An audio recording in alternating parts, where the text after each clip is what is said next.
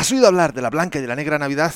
¿Conoces la diferencia? ¿Y te gustaría saber cómo poder aplicar esa metáfora para mejorar tu liderazgo? Pues en este episodio 99 te lo cuento. Así que sin más demora, 3, 2, 1, comenzamos.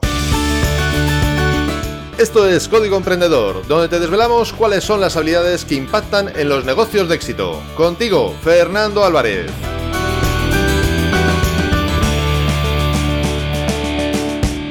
Aquí estamos, un episodio más, una semana más, siempre desde la trinchera, desde donde los emprendedores producen resultados, desde donde tiene lugar la acción. Y como toda acción sucede en toda trinchera, también está ocurriendo en la tuya. Y me encantaría que me comentaras a través de las redes sociales o en la plataforma desde donde estás escuchando este podcast o incluso desde el link que te dejo en las notas de este episodio tu opinión, tu experiencia respecto al tema de hoy. Y antes de entrar en materia, me gustaría recordarte que este episodio de Código Emprendedor es un servicio gratuito de desde la trinchera.com, desde donde ayudo a empresarios y a sus equipos a mejorar en sus habilidades profesionales y en consecuencia su desempeño. Si quieres que también te ayude a ti, contáctame. Será un gusto estudiar tu caso y ver cómo juntos podemos hacer que mejoren tus resultados empresariales. Y ahora sí, vamos con el tema de hoy, cuya inspiración precisamente vino tras escuchar uno de los últimos episodios de Azul Chiclamino de Rodrigo Job, que si, por cierto, este podcast no lo estás escuchando todavía, te lo recomiendo muchísimo. Yo creo que lo conocerás porque ha tenido muchísimos reconocimientos, premios y bueno, de todo. Y además lleva ya mucho, mucho tiempo. Pero en cualquier caso, te lo recomiendo porque es un podcast del que vas a poder aprender mucho, no solo en temas de comunicación y producción, etcétera, de cómo lo hace, sino además de diferentes temas, de lo más variopintos, entre otros, por ejemplo, uno que él trató sobre la blanca y la negra Navidad, como hoy te voy a hablar. Lo que pasa que, bueno, el enfoque que le dio es muy distinto al que yo le voy a dar hoy totalmente. Pero bueno, la inspiración vino por allí y es justo reconocer al César lo que es del César. Bien, pues sobre la blanca Navidad o negra Navidad, o como le gusta a los anglosajones llamarlo, la White Christmas o Black Christmas, Busqué en internet y eh, ni siquiera en Wikipedia encontré ninguna definición al respecto, lo único que encontraba eran links a películas o canciones. Así que, pues bueno, mira, ¿por qué no? Te voy a dar yo mi propia definición de lo que yo entiendo, y sobre todo en este caso y aplicado a lo que vamos a tratar, lo que sería esa White Christmas o Blanca Navidad y lo que sería la Black Christmas o Negra Navidad. Empecemos por la blanca. ¿Qué sería? Pues sería alegría, bonito, bucólico, todo eso que es, digamos, en general positivo. ¿Qué es la Negra Navidad? Pues fácil todo lo que puede conllevar soledad, tristeza, mal rollo, es decir, todo lo que podríamos entender como negativo. Es decir, lo blanco por un lado, positivo, lo negro por otro lado, negativo. Bueno, algo que yo creo que muchas veces hemos aplicado a muchos conceptos en muchas discusiones, ¿no? De que parece que lo ves todo blanco o negro, como que lo ves todo polar, ¿no? O bueno o malo. Bueno, perfecto. Esa es la definición que hoy vamos a tomar. ¿Qué ocurre? Que mucha gente, es verdad que, bueno, por circunstancias seguramente muy personales, o simplemente por costumbre a lo mejor también, pues viven las navidades como algo más bien positivo o como algo que de verdad no les gusta nada. Y a veces no lo han vivido siempre así, sino que bueno, pues el paso del tiempo les ha hecho modificar la forma en la que viven este evento. En cualquier caso, hay una cosa que es clara, y es que lo blanco y lo negro, lo bueno, lo malo, lo positivo, lo negativo, es subjetivo, depende de quién lo viva. Esto es una premisa que tenemos que tener siempre constantemente clara. Nosotros, como líderes, tenemos momentos blancos y negros. Tenemos clientes que entendemos que son blancos y negros. Tenemos también proyectos blancos y negros, incluso tareas blancos y negros y muchísimas otras cosas. Por ejemplo, un cliente que no te gusta, pero que a lo mejor te deja un buen beneficio, o del que tu empresa incluso podría depender por el volumen de, digamos, de lo que le facturas. Y claro, mm, no te gusta, pero tienes que seguir ahí, no es tan fácil despedir, en este caso, a ese cliente, ¿no? O, por ejemplo, la gestión administrativa que suele ser una tarea que, bueno, pues normalmente no suele gustar a ningún empresario, a ningún emprendedor, pero que en cualquier caso hay que hacerla. Bueno, pues esa es otra de las posibles tareas, en este caso, digamos, de color negro, ¿no? Como la, la Black Christmas. Y esto mismo les ocurre a esas personas que nosotros lideramos. ¿Y qué pasa cuando tú vives la Navidad? Pongamos, por ejemplo, como algo negro, algo negativo, algo triste, y te viene de frente el típico cantando villancicos y diciendo que todo es maravilloso. ¿Qué? ¿Qué ocurre? Pues te tocan las narices, pero a base de bien.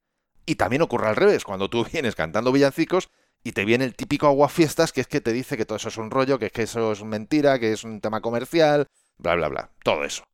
Lo que verdaderamente importa es precisamente saber cómo cada uno está viviendo esa cuestión en concreto. No solo me refiero a la Navidad, evidentemente, me refiero al cliente, al proyecto, a la tarea, etc. Y a partir de ahí, a partir de ese entendimiento, saber cómo gestionarlo, para que tanto por tu lado como por el lado de la otra persona, todo pueda ir a buen puerto, todo pueda ir mejor en cualquiera de los casos, sea cual sea, ya sea que tú lo veas blanco o que él lo vea negro o al revés, y él lo vea blanco y tú lo veas negro, no importa. Lo importante es que al final eso llegue a buen puerto. Bien, pues vamos a ver diferentes formas de poder gestionarlo. Lo primero, lo primero de todo, detectar el color con el que cada uno lo está viendo. Saber si eres tú el que lo estás viendo más oscuro o es la otra persona la que lo está viendo más oscuro. Segundo, determinar si esa tarea, ese cliente, ese proyecto, lo que fuese, es algo que puede gestionar otra persona. Porque si lo puede gestionar otra persona, ¿para qué vamos a estar buscando soluciones a algo que tiene una fácil y rápida solución? Ya sabes que esto es una cuestión empresarial y debemos de ir al máximo rendimiento, mínimo esfuerzo. Por lo tanto, si lo puede gestionar otra persona que lo va a ver de una mejor manera, pues maravillosamente perfecto. Ya sea que lo tengas que dejar de hacer tú o que lo tenga que dejar de hacer otra persona. No importa. Siguiente paso. Si el segundo paso no puede aplicarse, es decir, no se lo puedes cambiar ese trabajo, esa tarea, ese cliente a otra persona que lo gestione, bueno, pues entonces tenemos que focalizarnos en cómo podemos facilitar que esa persona pueda pasar de verlo o mega blanco, que luego ya veremos que eso tampoco es tan positivo, o súper negro, y lo dejemos en, bueno, digamos, tonalidades de grises, que es el lugar donde podemos gestionar, o mejor dicho, podemos llevar a buen puerto esa cuestión que estamos tratando. Bien, entonces, ¿cómo hacer que alguien que lo ve blanco, mega brillante, por ejemplo, comience a verlo como grises o ponga un poco, digamos, lo que podríamos entender como los pies en la tierra? Porque no olvidemos que el blanco, blanco brillante, o sea, súper blanco, no es, tan, no es maravilloso, no es tan bueno. Eh, igual que el negro, súper negro, tampoco es tan bueno. Los extremos normalmente no suelen serlo. Porque en el caso del blanco, por ejemplo, está el peligro de que un proyecto se puede ir a pique por verlo todo de color de rosa, porque parece que, bueno, pues que los plazos son maravillosos, que los presupuestos todo es maravilloso, y no, no siempre es todo tan maravilloso. Para estas cosas es mucho mejor la zona de grises, porque muchas veces es como, digamos, tener los pies un poquito más en tierra. Otra cosa es que dentro de la gama de grises, todos sabemos que está el gris muy oscuro y el gris clarito. Hombre, yo siempre sabes que soy más del positivismo, ¿no? Por lo cual, el gris clarito, con un poquito de, buen rollo, pues mucho mejor que el gris oscuro, que, que no, ese no. Una cuestión muy importante que no podemos perder de vista es la sensibilidad al cambio de color que cada uno tenemos. Porque hay personas a las que les encanta el negro y otras, sin embargo, a las que les encanta el blanco y otras que además no quieren, ni por lo más remoto, moverse de ahí, de ese color o del otro color. Por lo tanto, hay que bueno, tener un poco esa sensibilidad de percibir su sensibilidad, valga la redundancia, para saber hasta qué punto es un trabajo que nos puede costar un poco más, o tal vez si hay un poquito suerte, pues un poquito menos. Lo primero para lograr esto es preguntarle por qué lo está viendo de esa manera, por qué lo ve de esa forma, por qué lo percibe, lo vive de esa manera. Con su respuesta nos va a dar suficiente información para saber cómo enfocarlo. Por supuesto que la clave no es decirle que está equivocado, sino poder mostrarle otras opciones. Esa es la idea, poder mostrarle que existen otras alternativas. Pero eso sí, siempre, sí, siempre, después de escuchar primero su respuesta a ¿por qué lo ves de esta forma? ¿Por qué lo vives de esta manera? Pongamos un ejemplo. Tú le preguntas, ¿por qué lo ves de esta forma? Y él te responde, pues a mí no me gusta la Navidad porque echo de menos a personas, porque es algo súper comercial y además, eh, lo rojo y los villancicos no me gustan. ¿Qué pasa? Y tú le puedes responder. Es cierto que en estas Navidades muchas veces echamos de menos a personas y que muchos aprovechan para convertirlo en algo súper comercial. Pausa. Un comentario. Este punto es muy importante para reafirmar que estás de acuerdo en algo y además utilizando, si es posible, y siempre lo es, sus mismas palabras. Para ahora pasar a ampliar el comentario, comenzando con un aunque. Eso sí, nunca con un pero, porque el pero, ya lo hemos visto en algún otro episodio anterior, anula todo lo anterior que has dicho. La persona se centra solamente en lo siguiente, y por lo tanto en este caso estaría anulando todo lo anterior que es tu reafirmación. Mientras que el aunque nos permite incluir tanto lo primero que hemos dicho como lo que vamos a decir posteriormente. Y comentando todo, eso sí, en primera persona, ya que es tu opinión y por lo tanto es una opción, no es una verdad. Y eso le permite a la otra persona decidir si se acoge a esa opción o no se acoge. Continuamos. Acababas de decirle que es cierto que en las navidades echamos de menos a personas, que muchos además aprovechan para convertirlo en algo súper comercial. Y aquí es donde viene la segunda parte. Aunque, también, yo noto que por el motivo que sea, la gente es como más amable, como que sonríen más. Y la verdad, sea por el motivo que sea, eso a mí me parece genial. Ya solo tenemos que lograr que dure todo el año. Esto sería la bomba, sería tremendo, ¿no?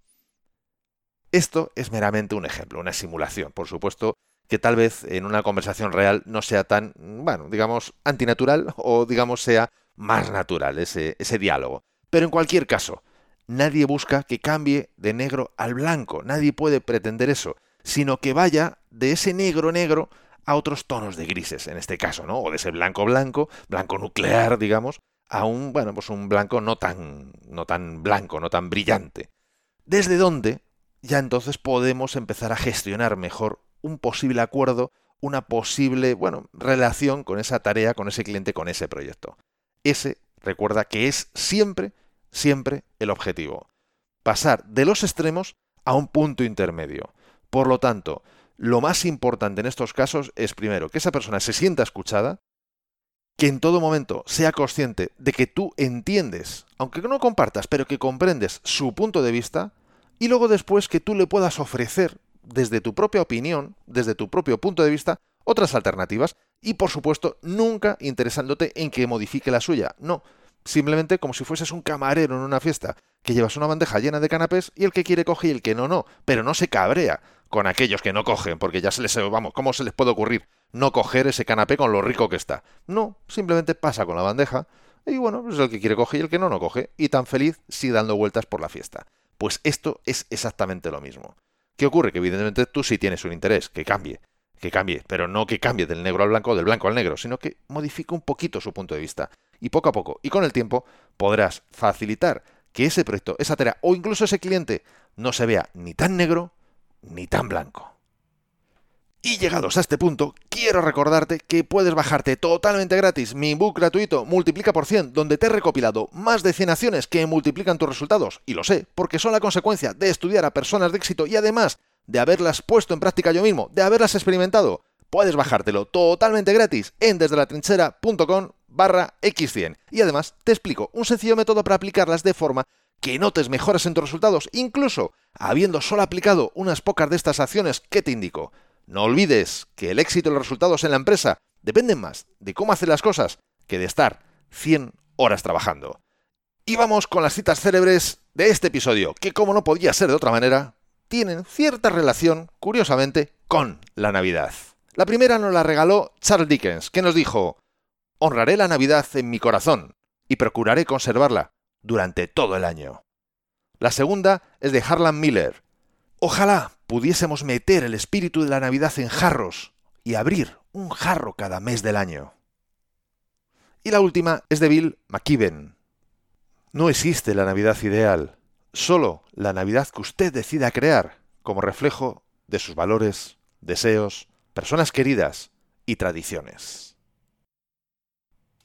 Y hasta aquí este episodio 99. Espero que te haya gustado, espero que te haya aportado y me encantaría, como te decía antes, que me comentaras o en las redes sociales o en el link que te dejo en las notas de este episodio o en cualquier sitio que tú lo consideres oportuno, tu experiencia, tu pensamiento, tu opinión al respecto de lo que hemos tratado hoy.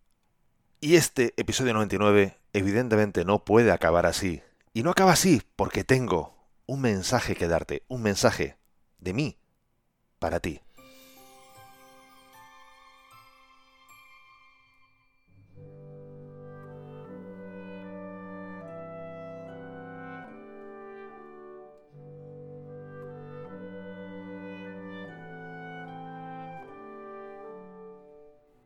Te deseo que sientas la gratitud del mundo en ti, que los malos momentos se olviden pronto y que crees cada día recuerdos entrañables de felicidad.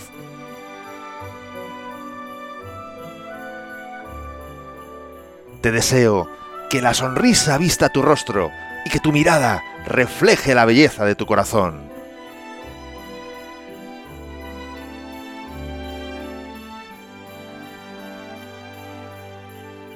Deseo que este y los próximos años tengamos la oportunidad de hablar y de desearnos feliz Navidad.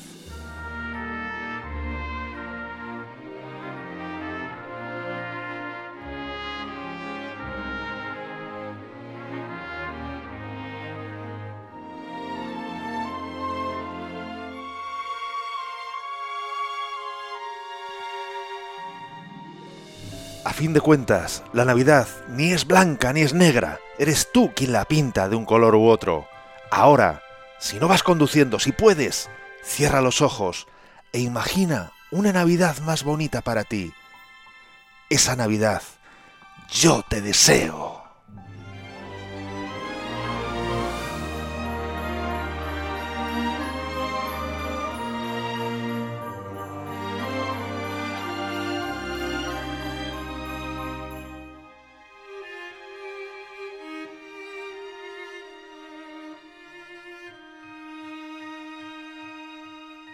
Feliz Navidad.